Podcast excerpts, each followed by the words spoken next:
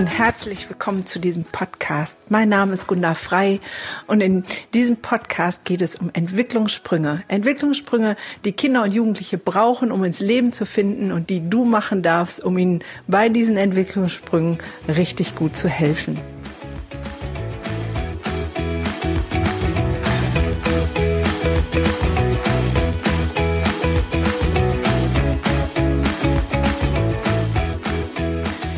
Dieser Folge geht es darum zu gucken, was hindert denn Kinder in die Entwicklung zu kommen. Da gibt es ein paar Dinge, die wesentlich sind und warum am meisten sozusagen da nichts passiert.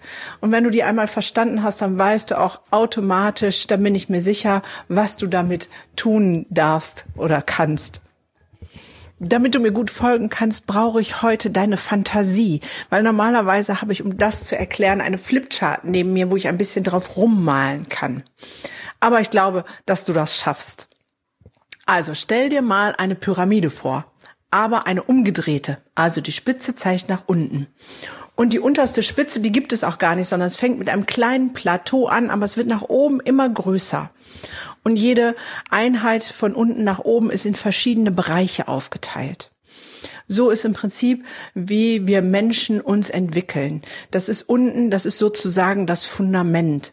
Da, es fängt an, wenn wir geboren werden, dass wir automatisch einen Schluckreflex haben, dass wir atmen, dass ähm, das Baby schreit, wenn es Hunger hat, ähm, dass ein Lidschlag funktioniert und all diese Dinge.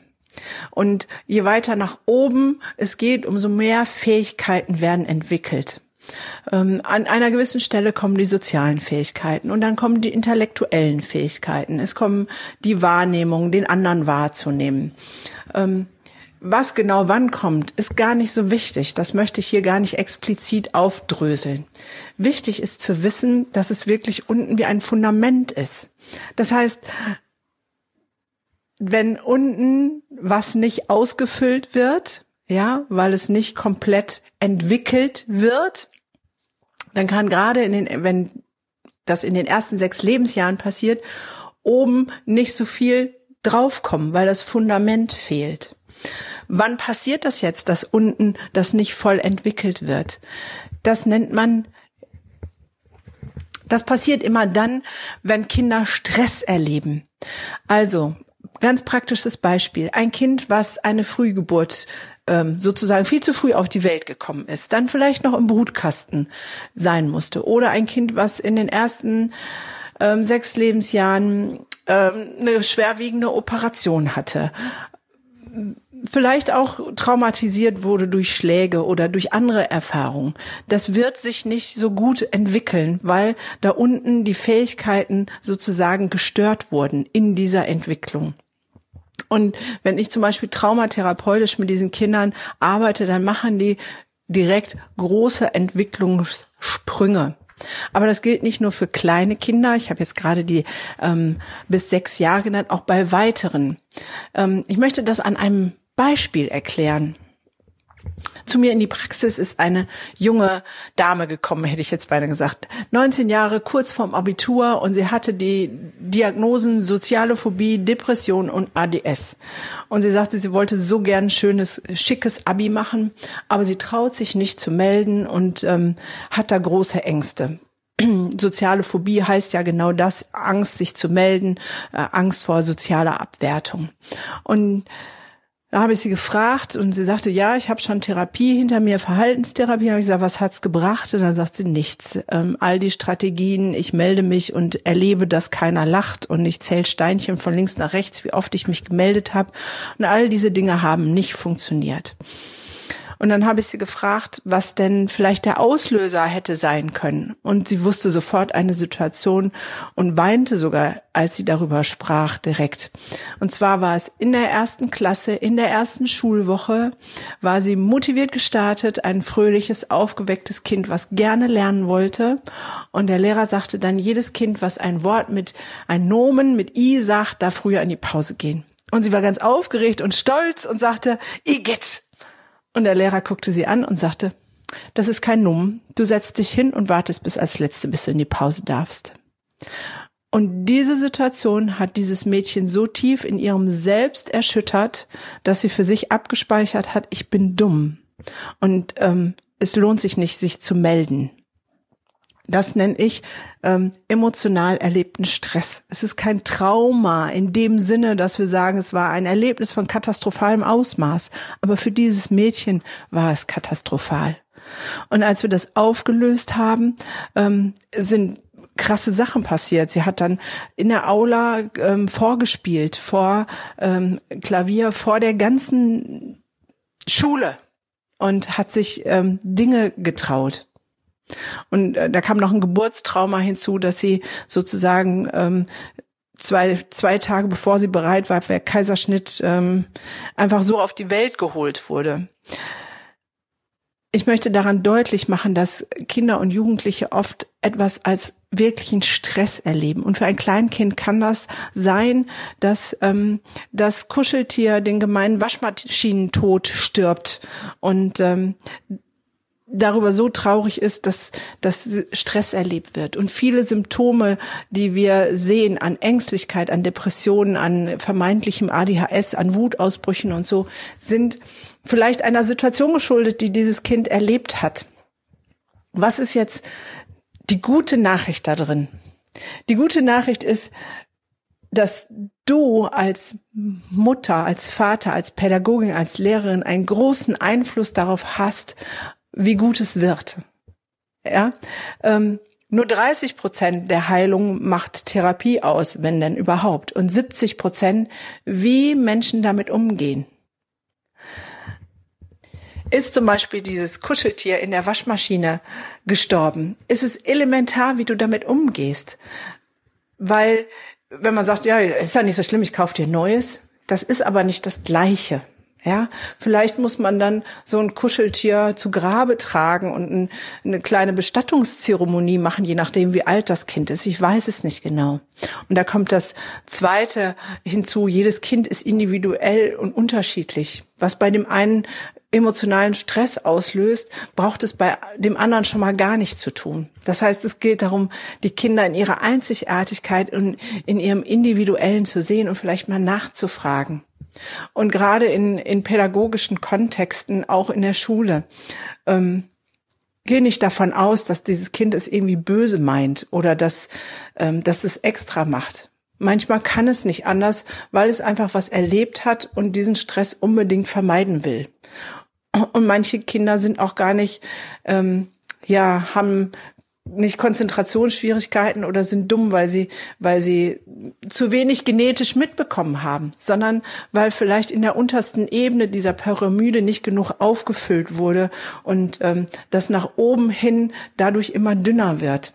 Und da auch ist die gute Nachricht, das kann man nachversorgen, das geht. Ähm, und da hängt es wieder maßgeblich davon ab, wie wir als Erwachsene damit umgehen, welchen Blick wir auf diese Kinder haben. Das soll eine Ermutigung für dich sein. Schau genau, wenn dein Kind zu Hause nicht in die Entwicklung kommt, die vielleicht möglich wäre, wenn die Kinder, die du begleitest, nicht in die Entwicklung kommen, die an der Stelle in dem Alter normal sind, obwohl es da natürlich eine große Spannbreite gibt von Normalität. Aber wenn da das Gefühl ist, da ist eigentlich mehr drin, dann will ich dich ermutigen, mal nachzufragen, hinter, zu hinterfragen, genau hinzuschauen. Was hat dieses Kind erlebt, dass es die entsprechende Entwicklung nicht machen kann? Ich möchte dann noch ein Beispiel anfügen. Ähm, es kam zu mir ein Kind, ein ähm, Erstklässler in die ADHS-Diagnostik, weil in der Schule Konzentrationsschwierigkeiten ein bisschen hibbelig. Und ähm, ich konnte anhand der Symptomatik, den Fragebögen und all dem kein ADHS feststellen und habe dann die Mutter gefragt, gab es für das Kind erlebte traumatische Erfahrungen? Und sie sagte, nein, nicht, dass sie wüsste, ist alles gut und nein. Ich habe so einen speziellen Fragebogen, mit dem ich sehr genau nachfrage und den bin ich dann durchgegangen und dann ähm, stand da, dass das Kind früh eine OP hatte. dann habe ich nachgefragt, was war denn da? Und dann ähm, erzählte sie mir, dass ähm, der Junge irgendwie noch als Kleinkind, also unter ähm, zwölf Monaten, ähm, ein paar Wochen geschrien hat wie am Spieß. Und der Kinderarzt sagte dann, ja, das ist ein Leistenbruch und ein Hodenbruch. Das hält, heilt von alleine.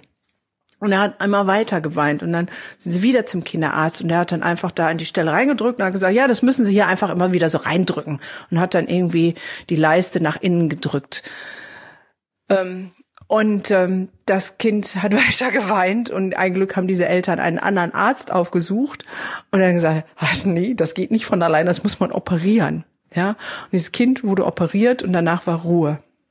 Und drei Wochen vor Schmerz weinen schreien und nicht Hilfe bekommen, ist durchaus dramatisch für das ein oder andere Kind.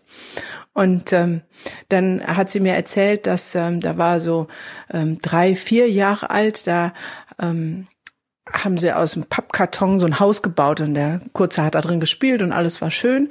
Und auf einmal hat er so eine, so eine ruckartige Bewegung mit dem Kopf gemacht. Ich weiß nicht, ob du das kennst. Ich hatte das auch schon mal. Und auf einmal zieht's so im Nacken und es tut richtig sau weh. So so eine ruckartige Bewegung und es tat ihm wohl auch richtig weh. Er hat ja laut aufgeschrien. Ähm, die Eltern sind dann hin und ähm, haben ihn da rausgeholt und ähm, dann haben sie ihn aufs Sofa gelegt und dann ist er sofort eingeschlafen. Und dann haben sie sogar den Notarzt geholt, weil sie so erschrocken waren ähm, über diese Reaktion. Der Notarzt konnte aber nichts feststellen und ähm, in meinen Augen war es halt eine Retraumatisierung. Er hat sich an den Schmerz aus seiner frühesten Kindheit erinnert, ja, den er erlitten hatte, als er diesen Hoden- und Leistenbruch hatte, weil dieser Schmerz durch seinen Nacken gezogen ist und seine Reaktion war ähm, Freeze. Also ähm, auf Trauma gibt's die meiste Reaktion Fight, Flight, Freeze. Dazu, wozu werdet ihr in anderen Folgen noch mehr hören. Ähm, und äh, Freeze ist so einschlafen, totstellen. Und der hat sich kurz totgestellt, damit der Schmerz weggeht. Eine ähm, sehr gute Technik ähm, sozusagen, um in seine Sicherheit zu kommen. Ähm, Schutzmechanismus nennt man das. Und mir war dann klar, warum dieses Kind ähm, Konzentrationsschwierigkeiten hat. Weil wenn Kinder so etwas erleben und das im Körper abgespeichert ist, dann ähm, gibt es so etwas wie ein Hyperarousal. Weil das, was unser menschlicher Körper auf jeden Fall vermeiden will, ist Schmerz. Und dann tun wir alles, um diesen Schmerz zu vermeiden und bleiben in so einer Activity-Box drin.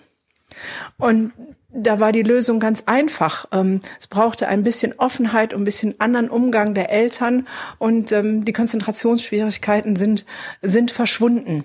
Ja, also, ähm, wenn dein Kind, welches du begleitest, betreust oder bei dir zu Hause lebt, nicht in die Entwicklung kommt, die du dir vorstellst, dann schau genau, was vielleicht hindert, was diesem Kind widerfahren ist, dass es nicht da reinkommt, um entsprechend zu helfen. Und wie gesagt, es braucht nicht immer eine Therapie, sondern es geht um ein, eine andere Blickrichtung. Weil wenn ich weiß, dass ein Kind ein, ja, abgespeichert hat, zum Beispiel, ich bin dumm aus so einer Erfahrung wie bei dem Mädchen, dann braucht es einfach ganz viele Menschen, die bestätigen, du bist nicht dumm, du bist schlau, du hast es gut gemacht. Du wusstest gar nicht, was ein Nomen ist in der ersten Klasse, in der ersten Schulwoche. Ähm, was wir tun als Erwachsene ist so maßgeblich darüber, ob Stress als Stress abgespeichert bleibt. Deine Empathie, dein Mitgefühl, deine liebevolle Haltung, ähm, dein Verstehen wollen helfen mehr als du dir vorstellen kannst. In diesem Sinne wünsche ich dir einen schönen Tag mit deinen Kindern, mit denen du lebst oder arbeitest. Bis zur nächsten Folge.